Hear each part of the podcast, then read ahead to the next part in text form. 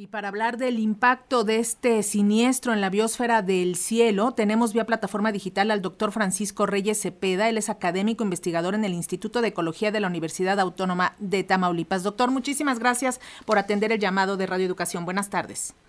Hola, buenas tardes. Antes que nada, muchas gracias a ustedes por brindarnos la atención para poder platicarles un poquito de qué es lo que está pasando en cuanto a la biodiversidad que alberga la Reserva de la Biosfera del Cielo. El fuego ha consumido hasta el momento 300 hectáreas del cielo. ¿Qué afectaciones representa para la flora y la fauna este incendio? Sabemos que está realizándose en el punto conocido como joya de manantiales.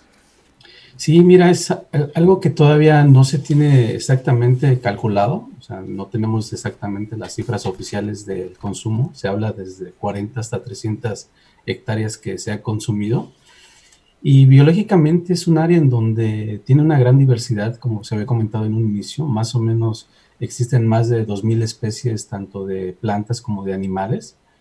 Y el impacto que va a tener va a ser muy grande, sobre todo pensando de que esta reserva fue decretada en el año de 1985 como reserva por parte de la UNESCO a través del programa del hombre y el ambiente, entonces llevamos 37 años conservando esta zona en donde se han desarrollado más de 100 proyectos de investigación, más de 100 tesis, y todo ello para tratar de entender el, cómo es el comportamiento de estas especies, ¿no? Pero, por ejemplo, podemos hablar de que dentro de las principales especies que van a ser afectadas son las, en primera instancia, las que tienen movilidad, ¿no? Digamos que los mamíferos, ¿no? Ahí en esa zona de, de joya de manantiales, por ejemplo, tenemos registros con las investigaciones que hemos hecho de especies como jaguar, el oso negro, puma, también este jabalí, en donde lamentablemente con el fuego pues van a tener que desplazarse hacia otros lugares, ¿no? Y es donde ¿no? se va a tratar de evaluar y monitorear precisamente cuál va a ser el impacto que van a tener, porque recordemos que estas especies tienen su territorio ya establecido, estos lugares en donde lamentablemente se ha consumido el fuego, todo el alimento que ellos tenían en ese lugar, entonces van a tener que buscar, ¿no? Entonces, vamos a tener que hacer estudios y trabajar mucho con la gente para que si los llegan a, ver en algún lugar cercano, pues también se logre esta, este equilibrio, ¿no? Que de hecho los pobladores han trabajado mucho con nosotros en esta parte de la conservación. Afortunadamente los daños no han llegado hacia los centros de comunidades que habitan ahí, que tenemos dos centros en donde está San José, que es el poblado más con mayor número de personas, hay otro que se llama Alta Cima y localidades pequeñas, una ahí en de, Manantiales y La Gloria, que son poblaciones que tienen menos de 50 personas, ¿no? Entonces ellas fácilmente se pudieron desplazar, no hay ninguna pérdida humana, pero sí tenemos muchos daños a la biodiversidad. Eh, eh, precisamente la Reserva de la Biosfera del Cielo es considerada una de las maravillas de México y ya decíamos el área natural más importante en el noreste del país, que sabemos que sufre de problemas como sequía, falta de agua. ¿De qué manera este incendio va a afectar a toda esta biodiversidad? Sí, mira, ahí dentro de la reserva tenemos 10 tipos de ecosistemas, en donde uno de los más importantes es el bosque mesófilo de montaña, el cual, por sus características evolutivas, proporciona una captación de agua y va fluyendo hacia muchas de las comunidades que se tienen, ¿no? Entonces, todavía el incendio no llega a esta parte, se han quemado lo que son este, ecosistemas de tipo matorral, que es donde empezó, y ya empezó a migrar hacia lo que es el bosque de pino y encino, pero esto afortunadamente, de acuerdo a lo que nos han informado, este incendio nos han dicho que es de tipo superficial, es decir, que toda la hojarasca que se ha acumulado es la que se está, se está quemando.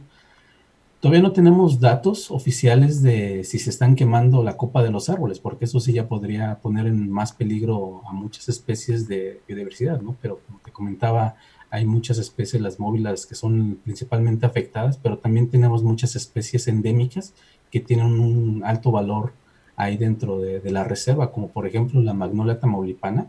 Dentro de los estudios que en lo personal yo he realizado, ahí en Joya de Manantiales, donde está el epicentro del incendio, es una de las poblaciones que se tienen más conservadas ¿no? dentro de, de, esta especie.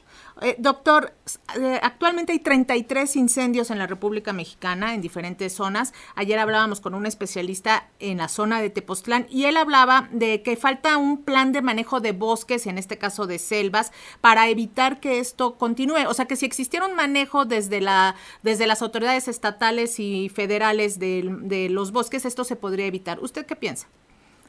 Sí, estamos de acuerdo en esa parte, pero dentro de las ventajas que tiene la reserva de la biosfera del cielo, como fue la primera biosfera a nivel nacional decretada, más bien manejada por el Estado, este, ya se tiene un programa, voy a tratar de Está programa de manejo, perfecto. Se tiene un programa de manejo dentro de lo que es la reserva, en donde básicamente viene, pues ahora sí, todas las especificaciones que, que se tienen desde el aspecto de manejo, ¿no? Obviamente sabemos que, que, los incendios son inevitables, en donde pues ya depende de muchos factores, ¿no? Que en este caso, por ejemplo, las cuestiones de la sequía, como bien decía, las cuestiones de viento han afectado, ¿no? Pero Afortunadamente contamos con este plan de manejo que la universidad fue uno de los participantes precisamente de este plan de manejo y lo hemos llevado a cabo, ¿no? Entonces creo que hemos hecho una buena labor en, este sentido la universidad, el gobierno del estado para tratar de al menos tener un documento en el cual se van a guiar. Obviamente pues, se tiene que actualizar en algunos aspectos, ¿no? y en este caso, ¿qué sucedió? Eh, ¿Es por la sequía o, fue este, a propósito el incendio? Sí, lo que lo que, al, igual que la mayoría de los incendios, los datos que tenemos es de que fue por la sequía. En esta parte se inició en lo que es la zona más seca de, la reserva, que es en la parte sur, en donde, por ejemplo, déjame permitirme a ver si se alcanza a ver un, dibujo donde, en, otro libro de los que tenemos, por ejemplo, aquí en esta, en esta parte, que está por aquí, es donde se encuentra el lugar del incendio. está todo en rojo que este es parte de la vegetación o de la que tenemos, entonces es la parte más seca. Entonces, en esa parte más seca, por la sequía que, hemos tenido combinada con los vientos, se, ocasionó el incendio y ha ido subiendo hacia niveles más altos, ¿no? que en este caso es. El incendio, de hecho, se inició desde el pasado 17 de, de marzo, entonces ha ido escalando, ¿no? Al grado de que el día de ayer se salió de control y fue por eso noticia nacional en donde se mencionó prácticamente todo, toda esta parte, ¿no? Pero hay, aquí algo importante que hay que mencionar es de que los habitantes locales son los que trataron de controlar en un principio este incendio, pero como empezó en la parte seca, se fue de, de las manos, ¿no? De ellos y es donde ya intervinieron las autoridades municipales, estatales y federales. Pues, eh, doctor Francisco Reyes Cepeda, académico investigador en el Instituto de Ecología de la Universidad Autónoma de Tamaulipa, le agradecemos muchísimo este enlace con las audiencias de Radio Educación. Mantenemos el contacto, esperemos que logre eh, controlarse al 100% el incendio para que no haya afectaciones mayores a esa zona tan importante para México y para el noreste. Sí, sí, muchas gracias. Y bueno, finalmente aprovechamos porque nosotros tenemos en existencia el libro precisamente de la Reserva del, Cielo y aquellos que están interesados pueden escribir a la universidad y hacemos donaciones de este libro. Es una obra en donde vienen muchos proyectos de, desde el inicio hasta la fecha. Entonces, aquellos que estén interesados en tener información de la reserva, con todo gusto pueden escribirnos y hacemos las donaciones. ¿A dónde le escribimos, doctor? Ya me apunto yo con el primero.